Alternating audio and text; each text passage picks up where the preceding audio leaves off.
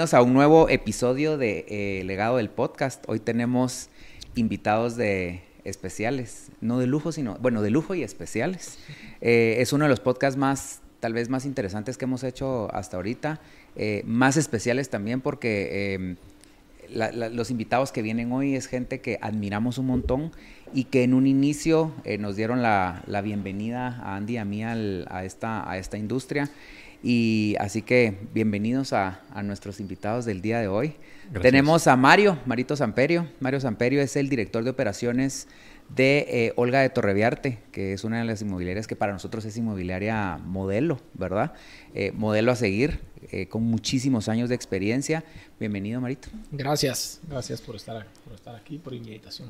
Buena onda, muchas gracias por venir. Ah, me salté, pero bueno, Juanfi. ¿Quién sos? Sí, Juanfi, como me volteé a ver Deo, pero Juanfi, bienvenido. Tenemos a Juanfi. Juanfi eh, es de la empresa Element, una empresa que se ha logrado posicionar eh, tanto en el mercado de real estate como en redes sociales bastante también, gracias a, a, la actuación y participación de mi compadre Juanfi. Bienvenido, mano. Gracias, buena onda por, por invitarme y esperemos pasarla bien. Y bueno, yo soy eh, Ana Pabrol. Eh, hoy tengo el gusto de presentarles a una mujer súper pilas, eh, Clarita. yo tuve la oportunidad de, compartir con Clarita en la venta de, casas en la estancia cuando estuve en Lomas de San Isidro. Y pues Clarita nos va a dar un, un feedback súper interesante con, ella lleva siete años en Idea Central y está especializada en el área de bodegas. Así que bienvenida, Clarita. Gracias. Bienvenidos a todos. La verdad es que, la verdad es que estamos súper contentos porque cuando estábamos armando este, este podcast, justamente estábamos hablando de, de quiénes tener de la industria, porque para nosotros desde un inicio ha sido un tema colaborativo y un tema, eh, un tema de entre más, entre más hacemos cosas, más sumamos, ¿verdad? Y creemos en que un equipo hace, tiene mejores resultados que hacer las cosas individualmente. Y con ustedes creo que con los, con los tres hemos tenido un acercamiento espectacular. Eh, nos hemos sentido acogidos en la industria. Nosotros somos los, los poitos de la, de la, de, la, de la, industria. Somos los, aunque ya llevamos casi dos años, pues somos los que menos eh, tiempo llevamos en esto y la verdad es que eh, les aprendemos un montón, les hemos aprendido un montón. Y, y, así que vamos a usar este espacio para reírnos un cachito y para saber un poquito de en qué está cada uno y hacia dónde vamos, ¿verdad? Bueno, eh, una de las, de las principales bases cuando empezamos nosotros la empresa fue el poder trabajar colaborativamente y poder pues abrirnos al, tema de, poder trabajar en, en, conjunto con diferentes empresas. Ustedes fueron de las primeras, como me dice Diego, de las primeras personas con las que nos juntamos y nos abrieron las puertas y empezamos a ver cómo podíamos ir avanzando y, trabajar y trabajar juntos. Em, tal vez esta pregunta es directa, Mario. Eh, para vos, ¿qué tan importante es y cómo mirás eh, el tema colaborativo en la industria en Guate hoy en día a comparación de, creo que el old school, por así decirlo, cómo se trabajaba antes? Una persona como vos que tomó una empresa de varios años y la ha llevado a evolucionar, la ha evolucionado a lo, que es el día de hoy. ¿Qué tan importante crees que hoy en día es el, tema de poder compartir eh, propiedades? Eh, y de trabajar en equipo. Y de trabajar en equipo, pues yo creo que es súper importante, ¿verdad? El tema es con quién lo haces, ¿verdad? Como hablábamos fuera de cámaras, estamos en una industria donde las barreras de entrada son bajísimas, entonces cualquiera puede hacer bienes raíces realmente. Eh, nosotros incluso este año, pues el año pasado, tomamos la política de que la regla sea no compartir y la excepción sea compartir. ¿Por qué? ¿Qué era lo que nos estaba pasando? Estábamos muy abiertos a compartir y estábamos perdiendo muchísimo tiempo porque estábamos dándole esfuerzo y tiempo a un montón de gente que no era con la que queríamos compartir. Eh, nosotros tenemos clarísimo de que el, el, eh, la industria va cada vez a ser más colaborativa. Por algo en otros países hay un representador del comprador y un representador del... Y el multilisting. Y, el multilisting. Entonces eso, eso va. Y, y es, y, si uno lo ve, y estoy seguro que todos tienen experiencia eh, en los negocios, siempre es mucho más fácil hacer un negocio cuando alguien representa al vendedor y cuando alguien representa al comprador, porque 100%. no hay conflicto de interés y uno no maneja a las dos personas, ¿verdad? Por más de que eh, eh, la comisión sea, sea menos, pero es mucho más sencillo, ¿verdad? Entonces, para mí es súper importante eh, y, y hemos, nosotros lo hemos implementado en la oficina, hemos sido bien específicos con quienes sí queremos trabajar, a quienes sí le queremos dar tiempo, dedicar tiempo realmente, porque es el tiempo de cada uno. Sí, es bastante tiempo también, ¿verdad? Para que tengamos chances realmente de, de- de cerrar los negocios y hacer relaciones a largo plazo, ¿verdad? Que eso es lo, lo importante y creo que por eso estamos acá y hemos tenido una buena experiencia con todos un poquito y, y de eso se trata, ¿verdad? De profesionalizar la industria, cada vez generar más negocios colaborativos. Un dato interesante, nosotros en los últimos tres años que llevamos la data bien medida, el tema de negocios compartidos ha venido en incremento por lo menos el 15% año con año. Eso es, Sí. es un dato interesante.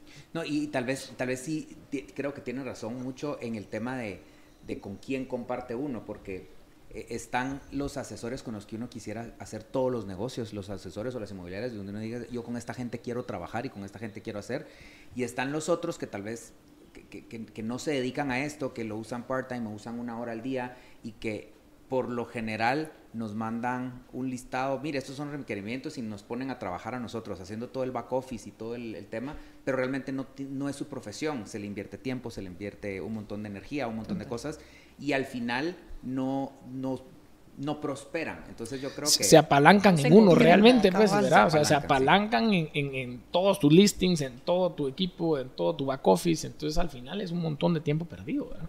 sí. Correcto. Y mm, alguna, o sea, vos acabas de mencionar ahorita que, que mm, tienen bien puntual con quién comparten y con quién no. ¿Cuál fue el punto eh, de quiebre, digamos, en donde ustedes decidieron, bueno, ya para esto, eh, ahora vamos a decidir con quién trabajamos?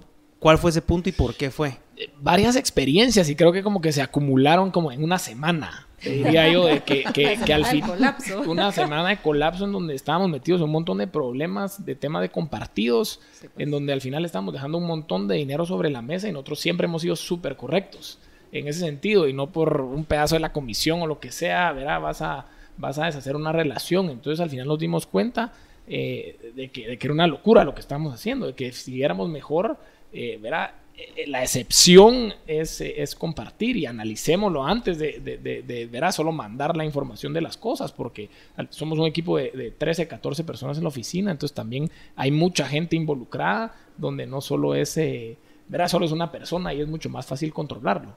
Ah, eh, ¿Qué criterio usamos para ver con quién compartimos? Es mucho al criterio de cada asesor, ¿verdad? Cada- somos personas independientes, que cada quien tiene relaciones y cada quien tiene afinidad con diferente gente, eh, ¿verdad? Entonces cada quien ha escogido como que con quién sabe y, y ha generado esas relaciones. Tenemos gente que lleva mucho tiempo en el mercado también, entonces hay relaciones eh, de muchos años eh, y, y- y también sabemos quiénes, con quiénes hemos tenido malas experiencias, que es un no-go, ¿verdad? cachado, decir, tienes no, mira, con él o con ella no perdamos el tiempo, mejor, ¿verdad? No hemos llegado a nada, nos- no es profesional, no puedes tener el control de las comunicaciones con los clientes, eh. Eh, quedamos mal, eh, entonces como que está fácil como uno lo va y el criterio de cada quien realmente. Yo creo que eso es bien importante mencionarlo, porque em, cuando uno está escogiendo, y creo que a ustedes les debe pasar lo mismo, cuando uno está escogiendo con quién trabajar o con quién compartir, uno ve primero el background, qué tan profesional es, qué tan correcto es, si no tiene nada detrás.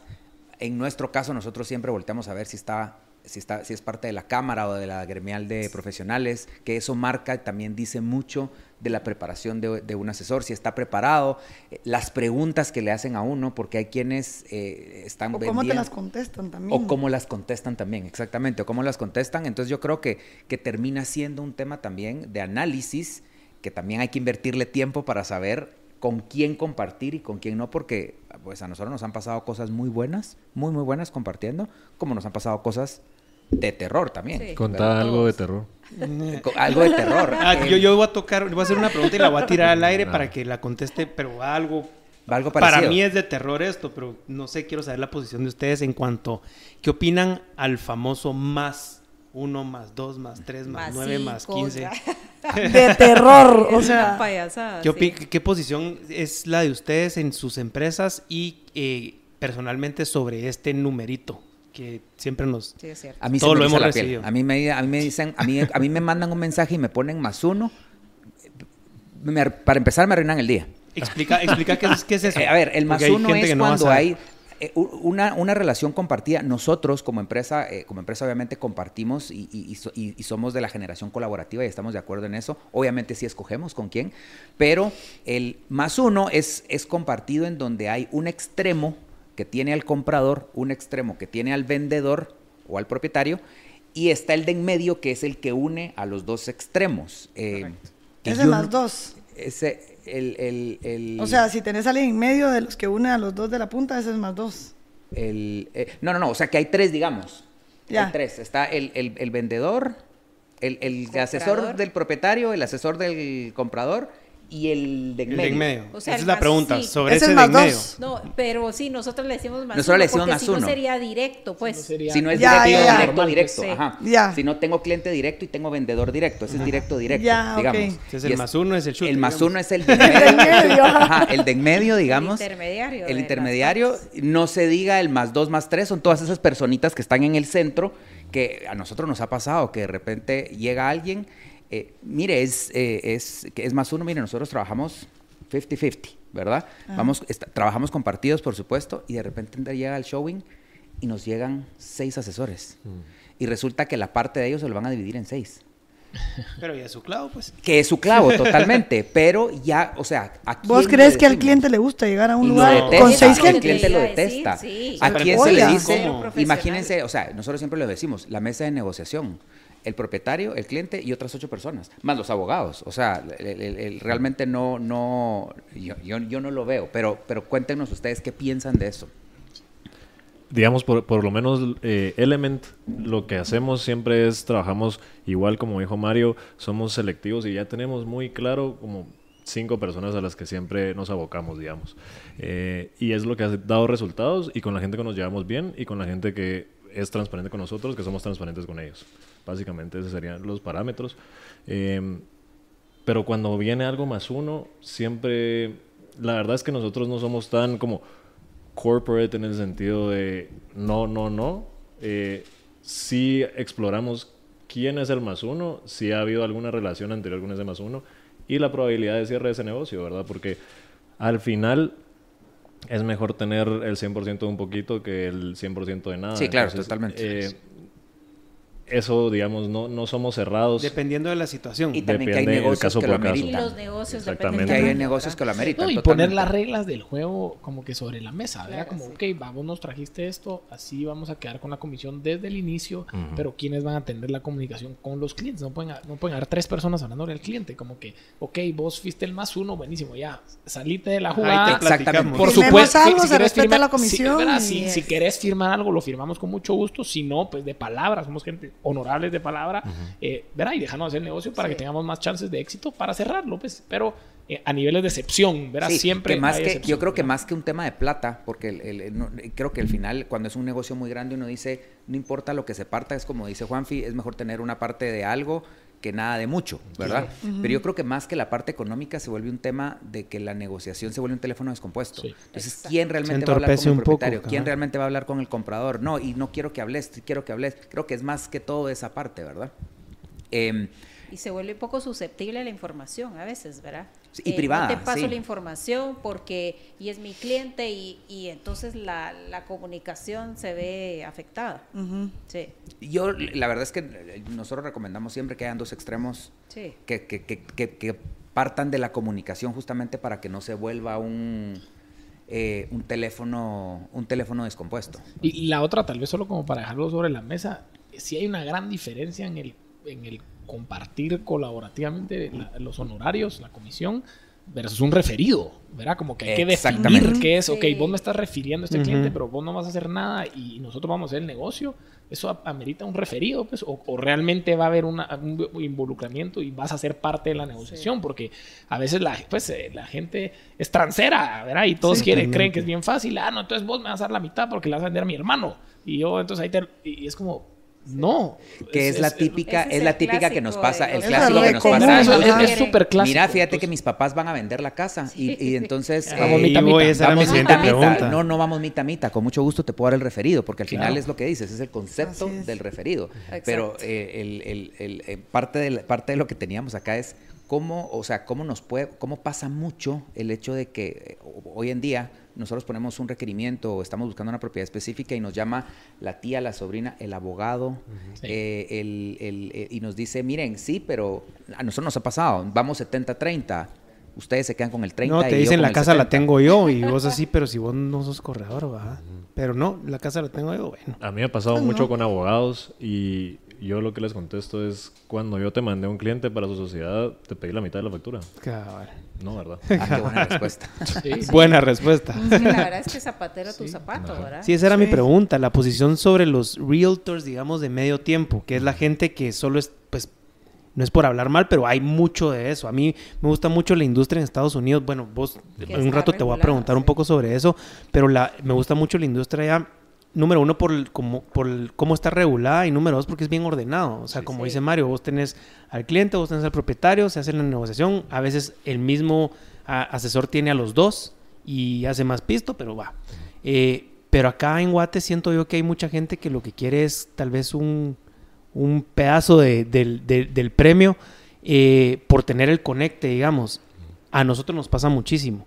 Eh, ¿Cuál es la posición de ustedes en cuanto a esta gente que no son corredores a full como pues todos los que estamos acá son nuestra nuestra nuestra profesión es ser corredores Eh, Y que le dedicamos dinero, Le perdón, le dedicamos tiempo, le dedicamos esfuerzo, le dedicamos contactos, le dedicamos, o sea, que es Ajá, ¿cuál, Es la, ¿Cuál es la posición de ustedes en cuanto a esa gente que, por ejemplo, como dice Diego, mira, eh, vamos a vender la casa de mis papás, pero la tengo yo?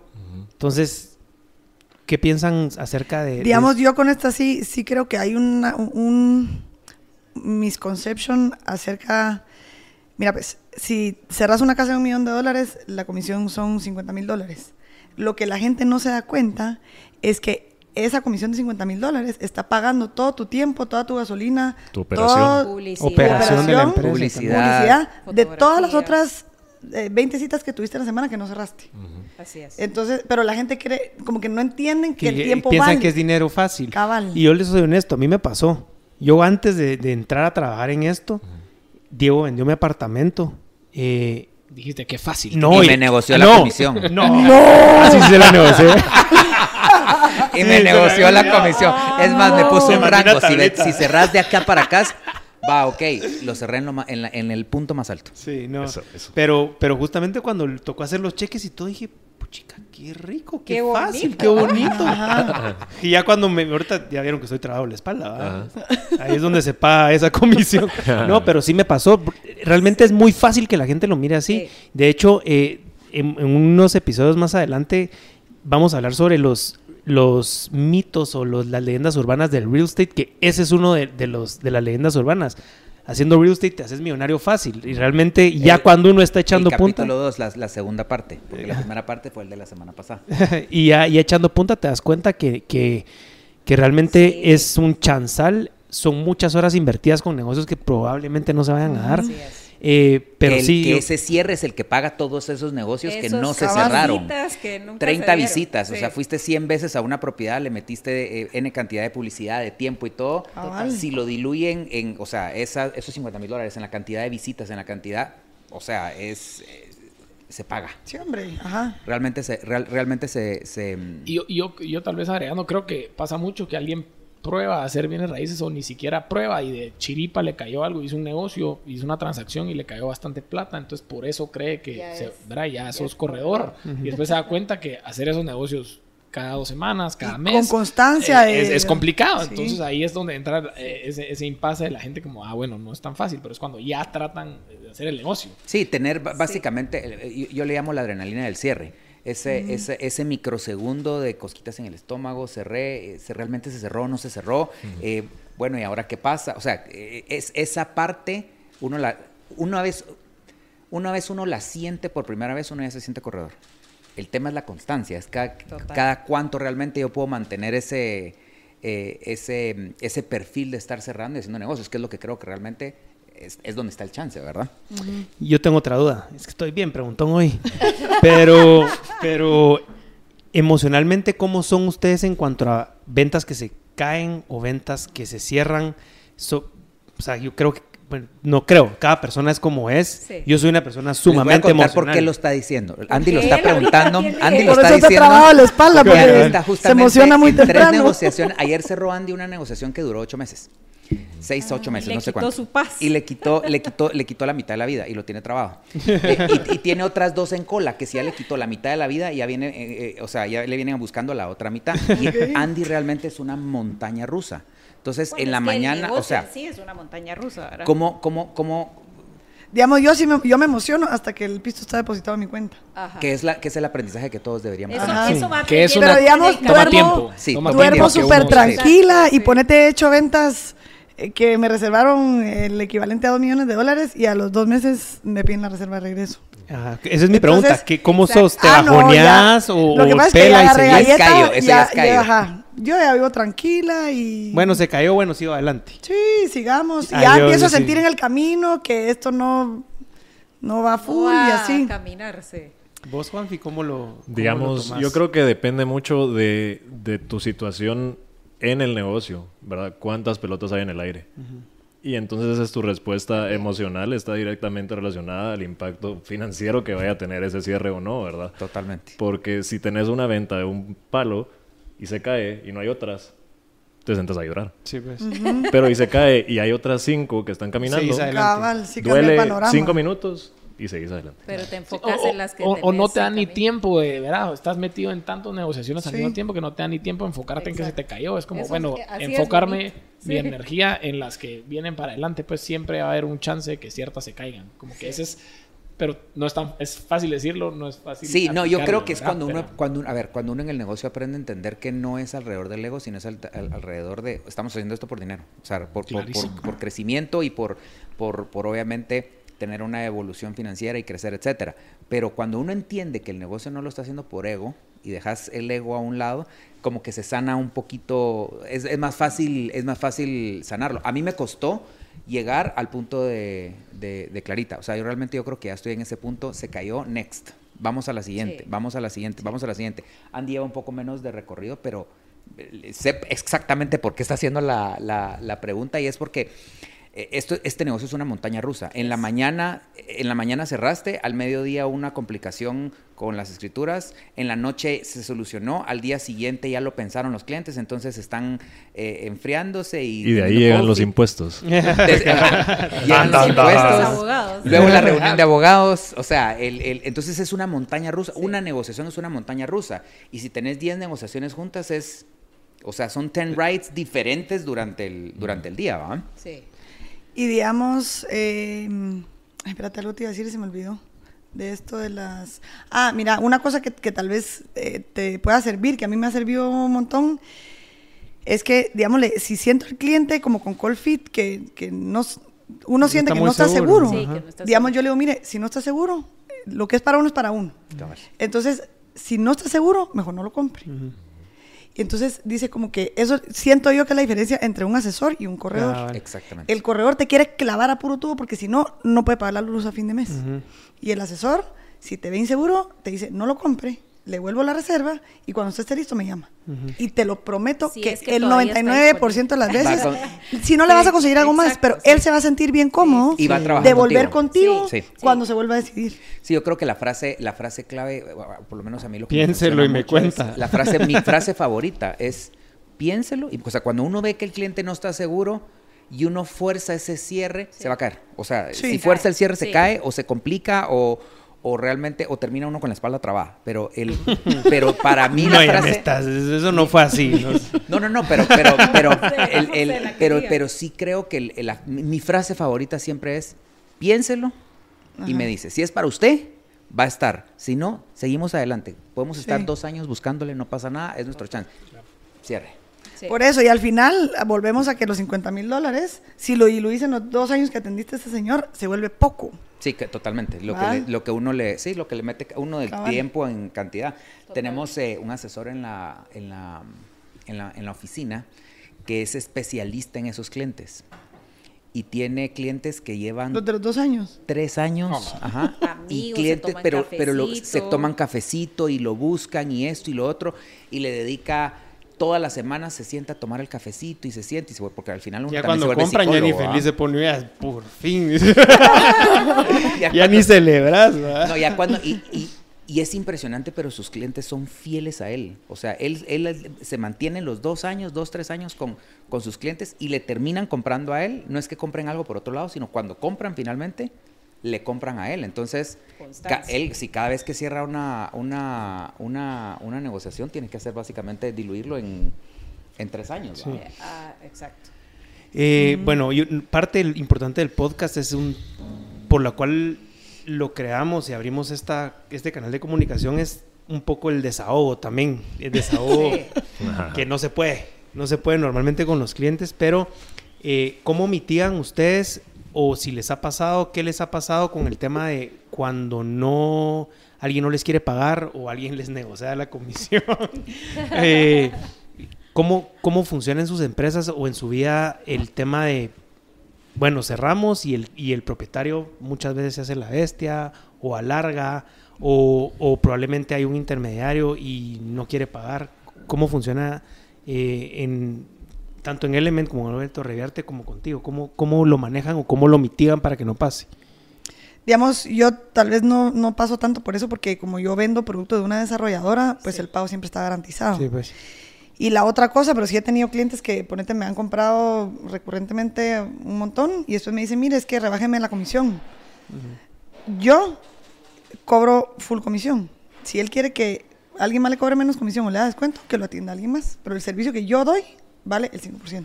Sí, o sea, si Totalmente querés un descuento, busca un discount service también. y, y así te va a ir, ¿verdad?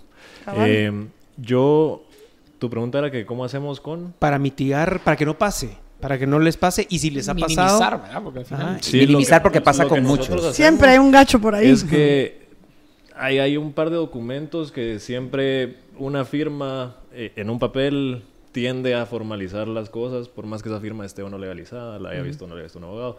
Pero eh, cuando nosotros pasamos una oferta, esa oferta va firmada y en esa eh, carta de oferta, eh, que es como un letter of intention, digamos, están estipulados tiempos, montos y acuerdos. Y entonces yo te oferto 100 mil eh, de aparte a tal forma en tantos días y las dos partes que firman aquí abajo estamos de acuerdo que la- el- los honorarios por esta transacción Sí. son 3, 4, 5% sobre el precio de venta sin los impuestos.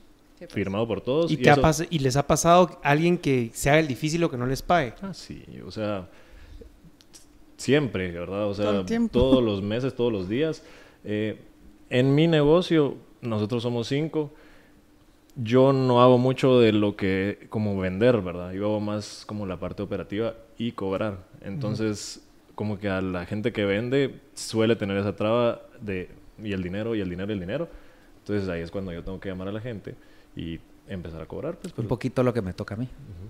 Un poquito lo que me toca a mí. No, y nos toca, y realmente nos toca porque eh, Tenés que muchas veces los propietarios, eh, por ejemplo, a mí hay una frase que no, que, que no me gusta cada vez que entro a, a hacer un, un- un showing que me dicen, ahí viene el comisionista. Mm. El, yo no me considero comisionista, o sea, yo considero que son honorarios profesionales porque es mi profesión, es mi carrera y mi trabajo no es de comisionista, o sea, mi trabajo es, es, es un montón de trabajo, entonces, eh, pero, pero realmente sí, creo que sí toca de pronto em, presionar un poco o apretar un poco a veces con ciertos propietarios porque no le dan, a- lo que, justo lo que decía Clarita, no entienden que, o sea, solo ven el monto redondo, pero no ven todo lo que conllevó ese monto redondo. Y máxime, eh, ah, nos ha pasado con clientes que tienen dos o tres años de, de estar queriendo vender su propiedad, finalmente llegamos, entramos a batear, se la vendemos, le encontramos un cliente, ¿y cómo cuesta que pague? O, o- o- o se- o- o- o- o en el día de la negociación o la firma, eh, mira, pero ¿qué montón te vas a llevar? Entonces eh, te voy a pagar la mitad. Y digamos, entonces cuando eso pasa, yo lo que a veces trato de hacer es voltear la- el panorama y decirle, ok, entonces, ¿sabes qué? Si no vamos a pagar el 5% o el porcentaje que estemos hablando, págame por cada cita que haga a tu casa. O sea, te voy a cobrar un hourly fee. Sí, es que la gente, lo que mencionaba anteriormente, la gente solo ve el cheque cuando te paga, pero no sabe todo lo que hay detrás, ¿verdad? Ajá. ¿Ustedes cómo le No, hacen, y- pues hablando un poquito que- que sobre lo que decía Diego, como que mientras más grandes son las transacciones, los propietarios dicen, a la qué montón de plata te vas a llevar vos. Entonces, ¿sabes qué? En vez del 5 negociamos el 3. Y es como, ¿por qué? Al contrario, es más complejo. Es como más- que es como más que difícil. como que le son cayera mal a la gente, va. Que pues, Son menos clientes chance. los que tienen la capacidad adquisitiva para comprarte tu casa de 2, 3, 4, 5 millones de dólares. Entonces, ¿por qué vamos a negociar desde el inicio esa parte? ¿verdad? Claro que siempre, yo siempre, yo soy el rey de las excepciones, pues, porque en todo hay excepciones, pero eh, nosotros lo que hemos tratado de hacer mucho es desde el inicio, ¿verdad? de la captación. Exactamente, eso iba a decir. todo, eh, ¿verdad? Estar de acuerdo con los términos, porque si no, eh, las pocas veces que no nos han pagado una comisión ha sido porque ha sido todo de palabra. ¿verdad? Eh, Nada por y, y- y nada por escrito. Entonces, como que la lección ha sido como antes de yo ¿verdad? gastarme el tiempo en ir a mandarle la presentación ya con las fotos profesionales, eh, ¿verdad? hacer todo el listing, publicarlo y todo. Si no tengo firmada eh, la, la hoja de condición de, de honorarios, no, no nos gastemos ni un centavo en un esfuerzo porque no estamos garantizados que estamos de acuerdo en cuánto vamos a cobrar. Sí, y yo creo que eso es importante que para todos los que nos están viendo eh, comprendan de qué estamos hablando y es, eh, no- eh, creo que aquí todos lo hacemos, nosotros hacemos un convenio con todos los propietarios en la cual establecemos los, los parámetros, los, el porcentaje, las condiciones, eh, la autorización de utilización de fotografías, la la, la autorización de utilización de video, etcétera, etcétera, donde se protegen ustedes como propietarios y nosotros como, como corredora. O sea, en todo, nosotros el 100% de captaciones la hacemos con un documento por medio. No hay una sola excepción. Eh, el que no nos quiere firmar la hoja de consentimiento en horarios es porque sí va a costar que nos paguen, o sea, o que nos o que respeten nuestro trabajo. Al final, insisto, sí, estamos haciendo esto por dinero, pero es un tema también de honorabilidad. eh, y esto no quiere decir que uno cuando está negociando o está haciendo la captación, uno no diga, mira, vamos, o sea, negociemos, negociemos rangos. Y es entendible cuando cuando todos nos tenemos que apretar el cincho por X o Y, pero se establece desde un inicio. Cuando no se establece en un inicio, da clavos, definitivamente, definitivamente da clavos. Y, y otra cosa que nosotros nos hemos apoyado mucho es en la cámara también, Sí. ¿verdad? Sí, Está estipulado, ¿verdad? Todos los, todo el La tema cámara de- tiene la sus propios- sí, de- totalmente. La tablita de, de- de honorarios. Entonces es bien fácil como decir, o sea, no es un tema mío, pues es... ya, Sí, para cámara, nosotros la pues. cámara ha sido una de las mejores Sí. palancas y herramientas que tenemos en, en la, la- la Cámara de, de Corredores e- y Bienes Raíces en Guatemala. Saludos a la CBR. Eh, Ha sido una, una herramienta muy, muy, muy buena porque tienen las bases sólidas y cada vez que nos vamos a lo- a lo- a la- al, al código de ética de la Cámara, siempre, siempre, siempre salimos, o sea, eh, tenemos una justificación, Respaldo, un, respaldo, Sí. un respaldo, un respaldo importante, ¿verdad? Pero Eh, justamente eso es lo importante de que esté todo eh, formal y por escrito, ¿verdad? Eh, porque la Cámara nos apoya en los casos donde tenemos pues una constancia, un, un- una Algo por contrato, escrito. ¿verdad? Porque eh, pues a mí sí me, me pasó una situación con conocidos, ¿verdad? Y no había algo por escrito, estaba eso de palabra, que sí, que yo te la promuevo, que yo te reporté y tal. Y, y- y ya no pude cobrar, ¿verdad? Entonces, pero no hay nada por escrito formal donde yo pueda reclamar. No te puedo explicar la pelada de cables que daría. Esa es Sí. la de hacerlo. Esa es- mejor. y obviamente, esto que estamos platicando es la parte baja de la montaña rusa, Sí, ¿verdad? Están las partes altas de la montaña rusa también.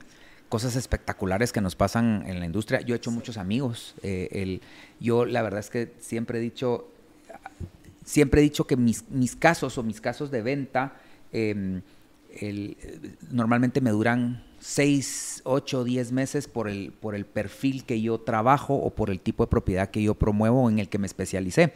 Entonces es gente que uno está viendo constantemente, todas las semanas, todo el tiempo, y termina uno teniendo una relación bien cercana con los clientes. Eh, eh, al punto de hacernos amigos. Tenemos clientes que- con los que, miren, vamos a ver una propiedad y vemos la propiedad media hora, Vamos a 45 almorzar. minutos y las otras 3, 4 horas es almuerzo, chismeando, platicando, etcétera. Y, y eso nos pasa. eh, hemos visto también eh, relaciones que se conocen, eh, parejas que se conocen y se terminan casando. O sea, realmente hay cosas. Esa es la parte, así como hay parte baja, hay una parte Sí, espectacular. hay un montón de cosas bien Hay bonitas, muchas pues. cosas espectaculares en la industria. Sí. Eh, eh, yo le puedo llamar amigos a un montón de clientes, a un montón de clientes que tengo. Andy también ayer firmó una negociación en donde de verdad el, el- el- cuando escuchabas al cliente hablar con Andy, ya no era, o sea, ya es una uno, uno hace amigos. Ya Para mí, echar una chelita. Sí, para mí la parte, tal vez la parte más gratificante de la industria son, son dos. Uno es las relaciones que uno puede llegar a tener y la cantidad de gente con la que uno se relaciona. Sí. Y dos, ver cómo se le transforma la cara a la gente cuando uno le está entregando su propiedad o está cumpliendo una meta o un sueño. Eso para mí es, es priceless. ¿Cuál sería para ustedes de las mejores experiencias que han tenido en la industria? Como, bueno, digamos, yo para tocar un poco lo que estabas hablando, obviamente vamos a tener que citar a Ryan Serhant en este podcast y él tiene una frase que la frase es que a la gente la gente odia que le vendan pero le ir de shopping con amigos. Entonces eso es lo que yo creo que este negocio es, es la esencia de, de, de una venta. Una, una, venta es una conversación y una venta es una relación. Y cuando vos logras la frase mía es romper la barrera transaccional tu porcentaje de incremento de tu probabilidad tu, pro, tu probabilidad se va para arriba a X días. Cuando ya no sos vendedor, sino sos un cuate Ajá. acompañando al, a tu cuate y de paso, shopping. fuimos a ver una casa que te gustó y ah, la paraste comprando.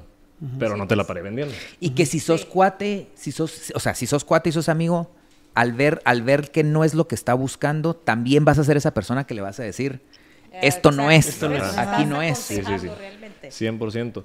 Y digamos, eh, a mí me gusta también con que lo que yo veo que es de mucho valor en nuestra labor es que somos parte de una de las tres o cuatro decisiones más importantes en la vida de una persona. ¿Qué voy a estudiar? ¿Con quién me voy a casar? ¿Y dónde voy a vivir? Entonces, toda la gente con la que vos has hecho un trato se va a acordar de vos porque buscaron su primera casa cuando estaban comprometidos y se iban a casar y viven en la casa que vos le vendiste. Siempre van a saber, esta casa la vendió Juanfi, uh -huh. la vendió Diego, la vendió Napa, la vendió Mario, sí. la vendió Clarita. Uh -huh. eh, entonces es realmente trascendental nuestra labor, pues es, es un, algo que impacta en la vida de las personas de una manera que es inolvidable. Entonces para mí es donde yo agarro todos los días energía y digo, bueno, ¿a quién voy a conocer hoy? ¿Y cómo voy a por eso, la vida? ¿Y cómo voy, a, cómo voy a impactar la por vida de esa esa mismo persona? es importante que la gente a la hora de, de escoger a su, a su asesor, uh -huh. lo escoja bien y que tenga pues empatía con ese, con ese asesor porque por lo mismo, o sea, por eso es la importancia también regresando a los temas anteriores, de no, no, no agarrar un asesor de medio tiempo, por así uh -huh. decirlo, porque probablemente es una persona que únicamente que le va a dedicar quiere, el medio tiempo. Le va a dedicar el medio tiempo y una, y una persona que únicamente está ahí por la comisión, no por lo que va a trascender después. Cuando hablamos de, de asesores de medio tiempo, no hablamos de que trabajen la mitad del día, hablamos de de que le de que, que no de que hace de que la no mitad es de la core. energía Ajá, que le meten la mitad de su energía o sea que, que, su que su core business o lo que hace Eso. no es únicamente esto sino sí. hace 20 mil cosas verdad eh, no, no, está mal solo eh, si uno quiere ir con un do, con un cardiólogo uno va a que le vea el corazón pero uno va con un cardiólogo a que le vea eh, el cerebro o la cabeza, me explico. Entonces funciona exactamente igual con los corredores de bienes raíces. La cantidad de, la especialización y la cantidad de tiempo que le meta va a ser eh, el, el, la cantidad de tiempo que ese asesor se dedica a esa, a, a esa, a esa profesión. Sí. ¿Tú? ¿Qué, ¿Cuál ha sido así la mejor experiencia que has tenido? Que digas, eh, esto me marcó. Digamos, mira, lo que pasa es que he tenido varias y una cosa que, que tal vez como que a mí realmente me ha apasionado. Digamos, yo antes vendía muchos apartamentos de los que desarrollamos en Guía Central. Sí. Me enfocaba en eso y después, cuando empezamos a desarrollar en la oficina bodegas, como que estuve desde el inicio en, entre, en planificación y venta y demás. Y una cosa que me fascina de promover bodegas es que, ponete el 90%, y, el 90 de los clientes que atiendo son empresarios. Exacto. Entonces, eh, al final se vuelve como una relación bien bonita, pero bien interesante, he conocido gente súper interesante, gente que nunca me imaginé que iba a conocer. Eh, y ponete, sí he tenido mucho cliente recurrente, ¿verdad? Pero que es parte de lo bonito cuando uno tiene, o sea, un, Pero en ese camino, en ese camino de, de, esos clientes recurrentes, tal vez eh, de los, ponete que uno que me ha dado en todo el lapso de, de que nos conocemos 10 cheques de reserva, he devolvido 5 a él.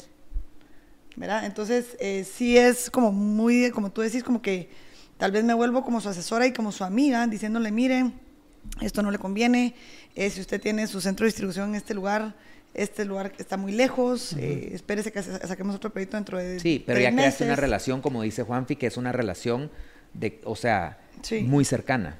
¿Verdad? Entonces, eh, eso, no sé si esa era la pregunta. Sí, sí. lo bonito sí. en tu caso, eh, Clarita, es que estás eh, lidiando con empresas, ¿verdad? Uh -huh. eh, y generalmente les vendes el proyecto. Sí. Sí. Ajá. Ajá. Entonces, eh, ahí no pasa el caso que, que a veces vamos a citas de, de casas y que no le gustó que la ventana, ¿verdad? Entonces ahí es más por Cabal. cosas de eh, practicidad, Funciona- por funcionalidad. ubicación, ¿verdad? Mira, así me pasaba mucho antes que yo, pucha, me salía una cita y me iba volada al lugar a enseñar el lugar. Sí.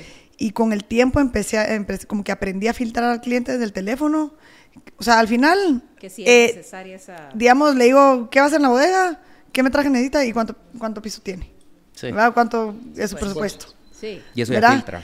Y entonces desde el teléfono me, ay, si la necesita para ahorita o puede estar en construcción, ponete. Sí, pues. Pero ya con eso, él no pierde su tiempo y yo no el mío, Ajá. ¿verdad? Porque ya mm, sin... Que es parte, muchas muchas veces es parte de lo, que, de lo que uno también agradece como asesor.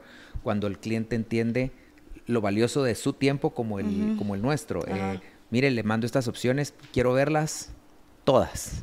Y quiero verlas en una hora. Ajá. Y, y- y no, mire, ya tenés preparado el tour y todo. eh, estás, preparaste seis, siete propiedades y cinco minutos antes te dice, mire, no voy para allá. No voy a llegar. Ya no puedo. ¿Verdad? Entonces yo creo que el- el- el- eh, uno agradece mucho cuando uno tiene clientes justamente eh, que, que, que le dan valor al tiempo. Clientes o, o- o uno como asesor, el cliente también agradece mucho cuando uno entiende el valor de su tiempo, Sí. ¿verdad? Ajá.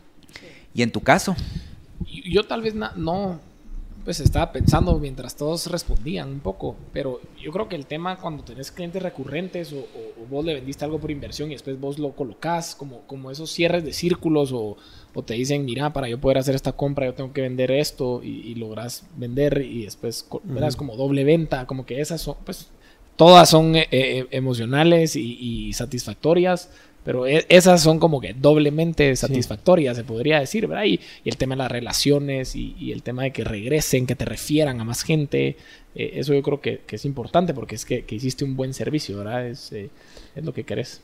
Sí. Y eh, le vamos a meter un poquito de spice. Juanfi, nos estabas contando de tus redes sociales. Eh, contanos, eh, obviamente nos hemos dado cuenta que sos bastante mediático en TikTok, en Instagram, eh, pues sos la cara de la empresa eh, actualmente. Vos haces los videos, te hemos visto de para de manos. te hemos visto responder, responderle a los tiktokeros. Entonces contanos Sí. un poco sobre esa estrategia y, y un- alguna anécdota de eso que te frenamos atrás de cámaras, pero Mira, la verdad es que yo soy un Sergeant Apprentice y él tiene la marca de real estate más seguida del mundo. Entonces yo voy detrás de eso. eh, he ido a varios cursos allá, me he capacitado y la verdad es que el poder de las redes sociales y lo poco que puede costar, porque nadie te está pidiendo que hagas una película de Hollywood, aunque a mí me encanta hacer material altamente producido, conceptualizado y digamos yo veo una casa y digo, esta casa suena así y busco una canción que suene a esa casa y busco una forma de presentar la casa que, que te, que te traiga más que solo imágenes, que te cuente una historia, digamos. Porque yo creo que parte de, de vender es... Hay mucho storytelling en una venta, ¿verdad? O sea, al menos que sea de una bodega, entonces, ¿verdad? Lo que venden son los números y la Ahí historia. también hay, ¿no? sí, cabrón. Pero creo que es más como en, en mi negocio eh, y es parte de lo que yo más eh, disfruto de este trabajo, es que en- uno, no hay límites, dos, hay muy pocas reglas. Las reglas, digamos, están en la parte del dinero, pero en la parte de cómo generar leads, puedes ser la persona más creativa del mundo. Sí, correcto. ¿Verdad? Y entonces a mí me encanta eso, crear. Yo me siento vivo cuando estoy creando. Y no me da pena estar enfrente de una cámara, pues, o sea, eh, no es que yo quiera que la gente me ubique y diga, ay, no sé qué.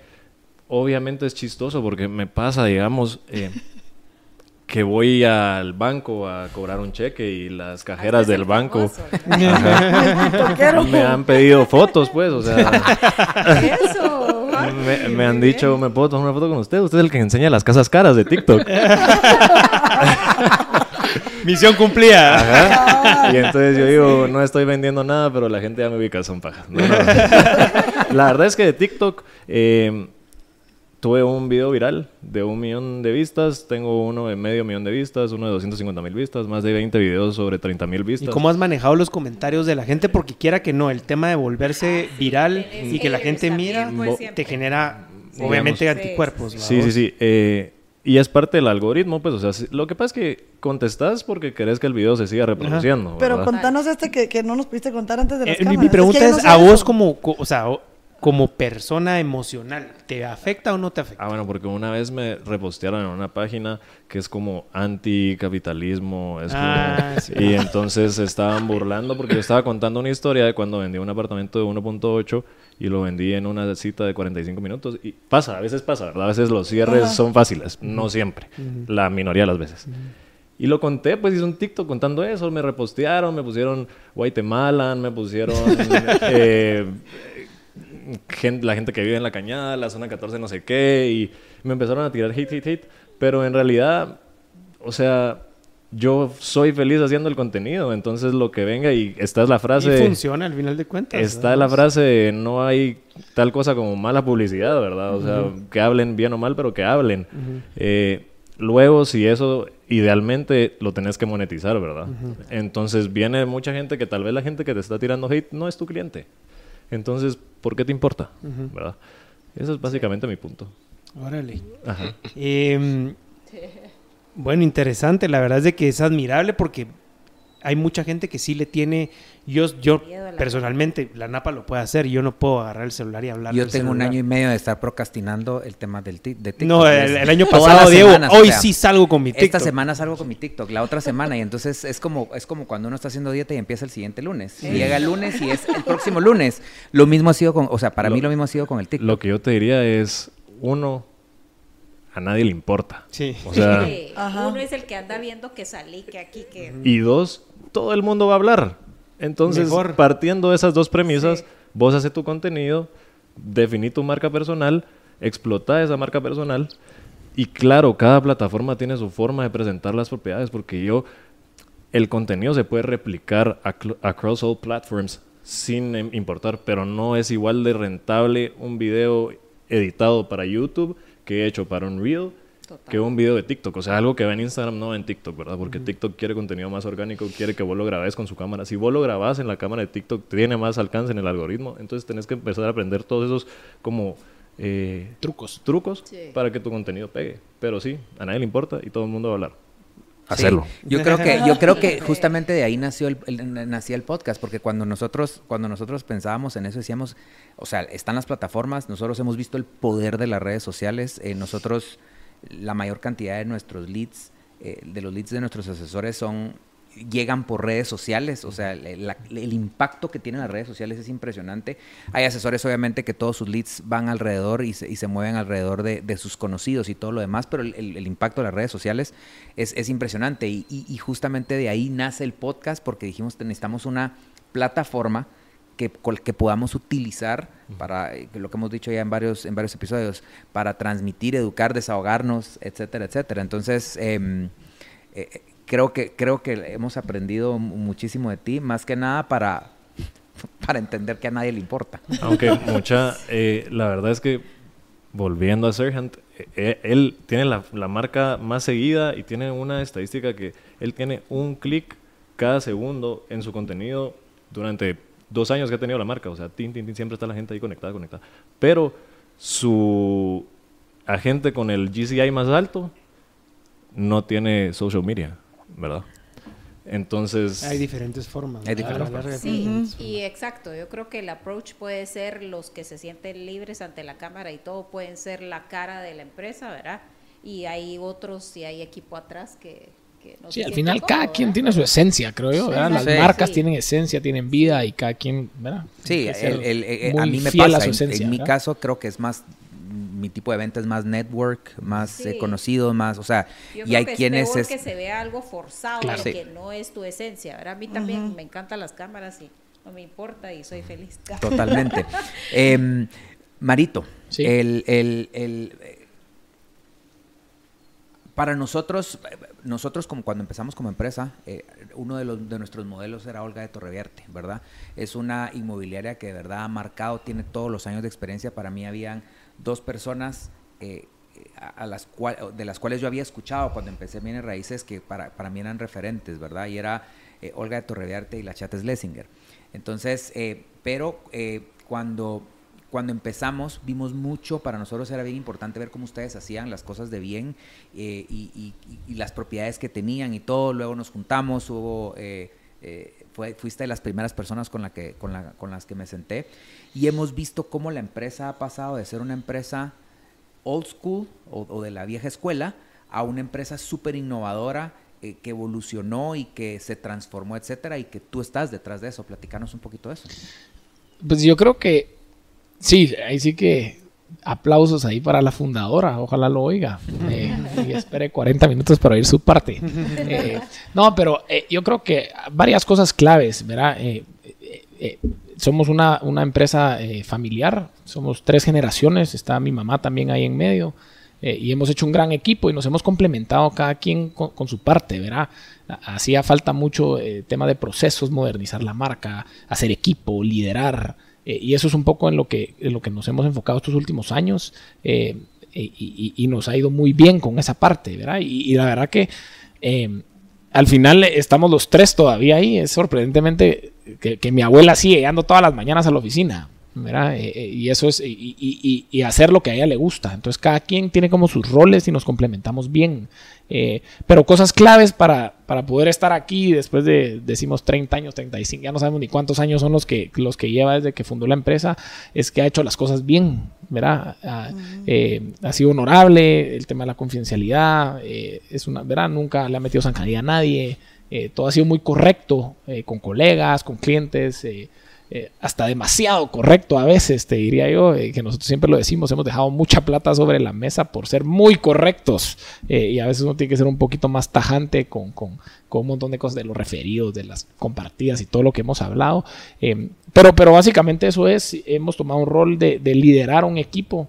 Eh, ¿verdad? Cada inmobiliaria tiene su esencia, como lo hablábamos. Hay gente que es más eh, los asesores y yo soy el que, los que más vendemos. Y, después otra cosa es, eh, ¿verdad? Querés maximizar los resultados de, todo tu equipo para que los resultados de la, de la empresa sean los más altos. eh, pero, pero básicamente es así en grandes, eh, en resúmenes, eso es lo que nos hemos enfocado un poco y implementamos procedimientos, sistemas eh, y armamos nuestro equipo in-house de marketing, que eso es clave. Sí, 100%. Eh, el videógrafo, el fotógrafo profesional, la diseñadora, eh, el de marketing que dirige a todos, eh, la estrategia.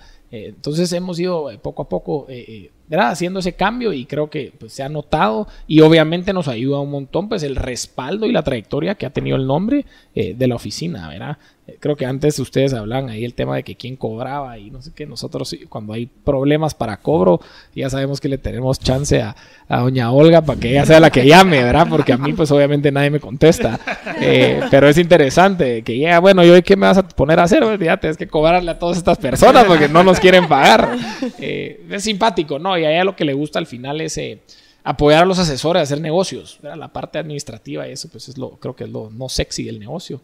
Eh, lo sexy del negocio es hacer negocios, hacer deals, el rush de cierre, Sí. eh, prospectar a clientes, ofrecer producto nuevo, etcétera, ¿verdad? Entonces un poquito por ahí, por ahí va el tema. Buenísimo, buenísimo. Y em,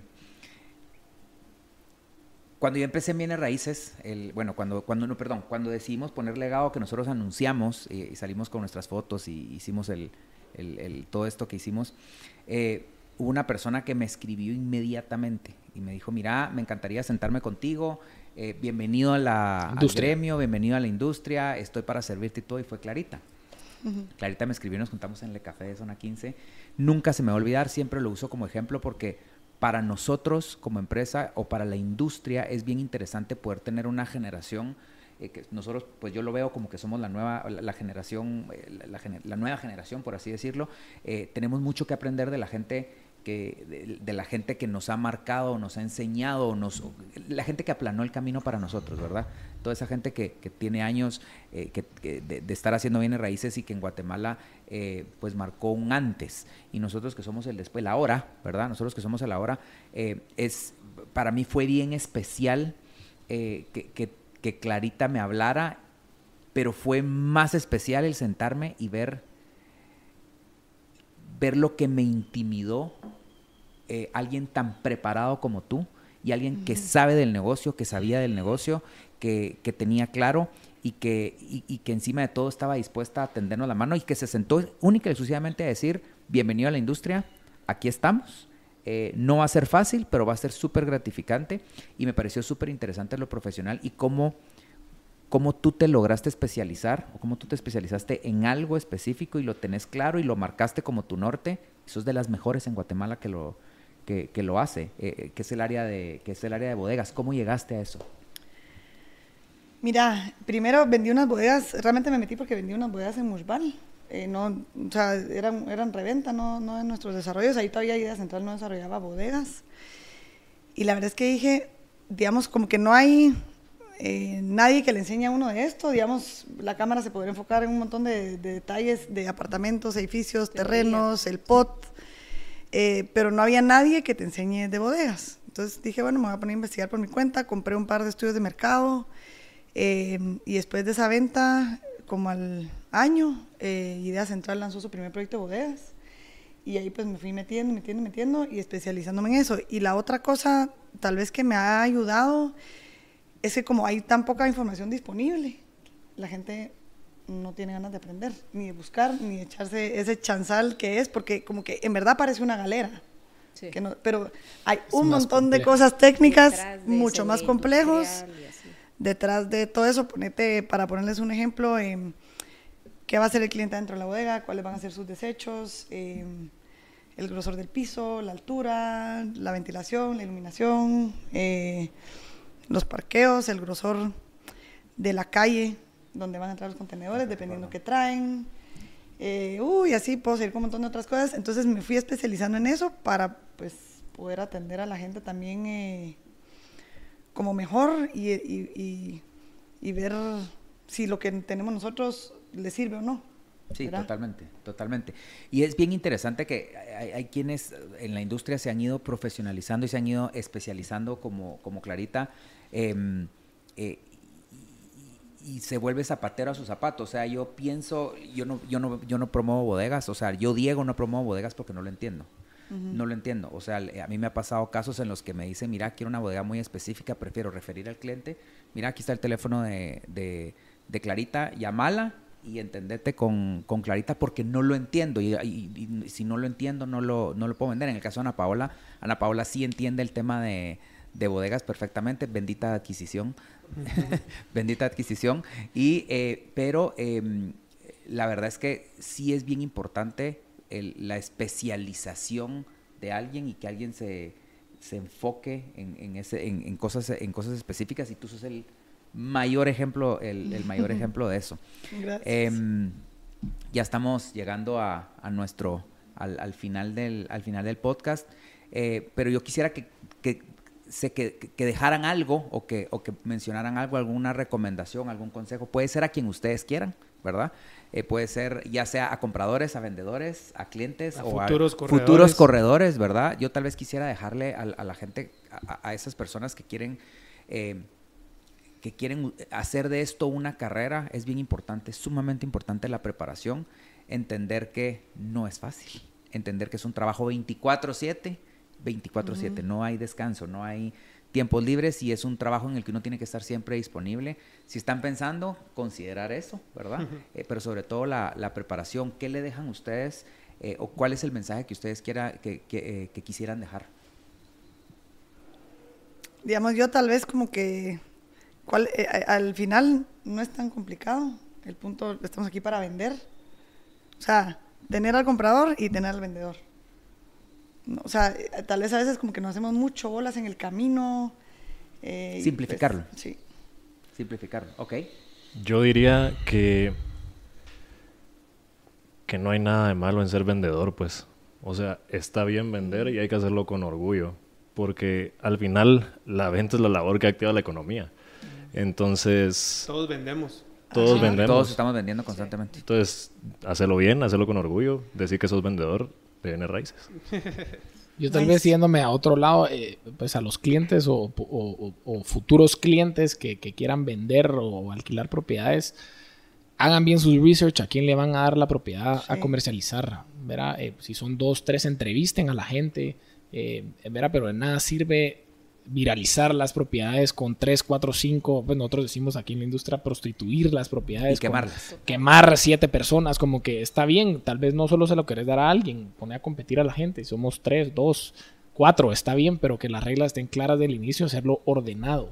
Pero mucho nos toca de que hay clientes que tienen malas experiencias y después ya llegan con uno y uno le dice, ¿cómo te atreviste a darle la propiedad a alguien tan informal, por decir algo? ¿verdad? O y sea, que eh, todos los que a quien se los den te- tengan la misma información, el mismo precio. Lo hablábamos en el capítulo de la Sí, semana pasada, sí. justamente.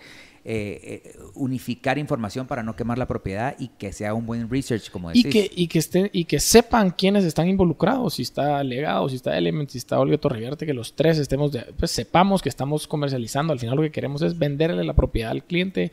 Eh, claro, mejor si se la vendo yo y, y no, y no Legado y no Element, pero al final queremos que el cliente esté satisfecho y que, y que recurra otra vez a los servicios de, de- de- de nosotros. ¿verdad? que Entonces, actualmente ya nos pasa, eh, que, que creo que ha sido indirectamente, eh, nosotros, Mario y yo, estamos en ciertos chats en- en- con ciertos desarrolladores y normalmente en, en muchos proyectos nos hemos topado nosotros, nosotros, nosotros como empresa y es bien, es bien interesante y bien importante sentir que que estamos manejando la venta con la misma información, con la misma mística, con la misma filosofía y, pues que al final ojalá, insisto, ojalá seamos nosotros los que lo vende, pero, pero al final el resultado se le está dando al cliente porque eh, al vendedor porque, porque nos organizamos para la venta. Entonces, al final el beneficio termina siendo del vendedor. Se vende su propiedad, se vende bien, no se quema la propiedad. Y también para el desarrollador, pues nosotros en ese caso que está hablando específico al desarrollador, también qué bueno, pues y un mensaje a ellos que sepan que podemos trabajar juntos. ¿verdad? Eso creo que es un mensaje claro para ellos, se puede trabajar juntos, de nada te sirve que todo el mundo tenga dos, tres personas o una, dos, y, y que, y, que, y que nos organicemos desde el inicio, que nos involucren desde el inicio para poder eh, generar mayor impacto y que, y que sea más exitoso. Al final lo que queremos es de que el proyecto sea exitoso, ¿verdad? se vendan las unidades o la propiedad específica. Perfecto, pues bueno. em, Ah, sí. eh, tenemos el empuje.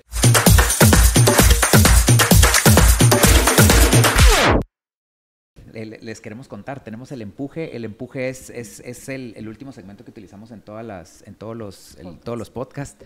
Y eh, nosotros siempre empujamos algo, eh, hablamos de algo que queremos, queremos empujar. eh, en este caso estábamos inciertos de qué, porque tenemos tanto, pero yo quisiera que ustedes dijeran tal vez en dos líneas muy breve una recomendación de cualquier cosa que ustedes quieran empujar. Puede ser Proyecto. proyecto. Puede ser proyecto, casa, bodegas, eh, eh, ojo, las redes, soci- eh, los nombres y las redes sociales de nuestros invitados están ahí abajo, acá. Eh, para que los quieran, para por si los quieren contactar, ¿verdad? Eh, todo suyo. Pues a mí me gustaría que eh, la gente conociera sobre un proyecto que estamos también moviendo con Mario. Eh, es Mink, es un nuevo desarrollo eh, que está en, en zona 10, en la 24 avenida de la zona 10, entre Torre Catana y Torre 24. Eh, es el primer edificio que fue desde su concepción hecho y diseñado, planificado para funcionar como un edificio de rentas cortas, entonces es un producto ideal para inversionistas. Y o sea, creo que se han vendido, los apartamentos chiquitos ya no hay. Eh, en tres días se fueron, creo que 20 apartamentos. Eh, entonces es un, producto interesante para que, para que la gente se acerque. Eh, a, arroba Element Guatemala, arroba Juan Fiache. Eh, ahí está. Listo, gracias. Eh, Dale tú. Yo, si, si los clientes están buscando tal vez algo en zona 14 en planos, eh, para vivienda grande, eh, con ba- bastante tiempo para, para fraccionar el enganche, eh, high-end, eh, ¿verdad? ahorita hay poco en el mercado, vienen varios proyectos, hay uno en específico que, que- que estamos promoviendo. eh, y las unidades están yendo bastante rápido y, y estamos en súper, súper planos y, y tenemos bien mapeado el funnel de lo que viene en zona 14. No es mucho, eh, en ese segmento y entonces pues si, si, si están interesados en eso con mucho gusto se pueden, se pueden contactar con nosotros. Listo. Y yo, eh, bueno, ahorita estamos por sacar, bueno, y me imagino que ya todos saben que, que ya está la base de Carretera Salvador, que, le ha dado, que le ha dado mucha fuerza a carretera y estamos por lanzar ahorita a finales de abril un proyecto, eh, es un master plan súper grande, pero ahorita vamos a lanzar la primera fase. A finales de abril, eh, precio por metro cuadrado, de los, somos de los más baratos. Y eh, estamos terminando planificación, pero van a ser bodas más o menos de 700 metros, así que ahí... Buenísimo. Buenísimo. eh, y pueden ver la, la información del lanzamiento en la página de Idea Central. Buenísimo. Las redes, las redes están acá. Eh, y luego nosotros eh, venimos ya con un, con, con- eh, con un proyecto nuevo también eh, en zona 16, un edificio de, de apartamentos. No podemos revelar mucha información, pero eh, también estamos en super planos. eh, estamos empezando. Es un edificio bastante interesante. Tiene unidades de Airbnb, como, eh, perdón, de short term rentals, como también unidades de para vivienda. Eh, muy pronto van a saber la, la- la- la información. Estamos cerca. Muchísimas gracias. Buena onda, muchas gracias por, su tiempo. estar No, nosotros. súper de Gracias por decirnos sí. Eh, el mensaje final que queremos dejar es, eh, eh, es- eh, nos encanta poder estar en esta industria con gente eh, con la que podemos trabajar, platicar y cuando tenemos un clavo poderlos llamar y decir, vos cómo... ¿Cómo ¿Cómo hacemos? ¿Cómo, cómo, cómo podemos hacer esto? ¿Te ha pasado? Etcétera. Es, eh, ha, ha sido una nave desde un inicio, desde que nosotros empezamos a estar con ustedes. Gracias por estar con nosotros. Eh, mil gracias. Muchas gracias. Gracias a ustedes. Gracias, nos vemos la próxima. Nos vemos la próxima. Suscríbanse. Bye.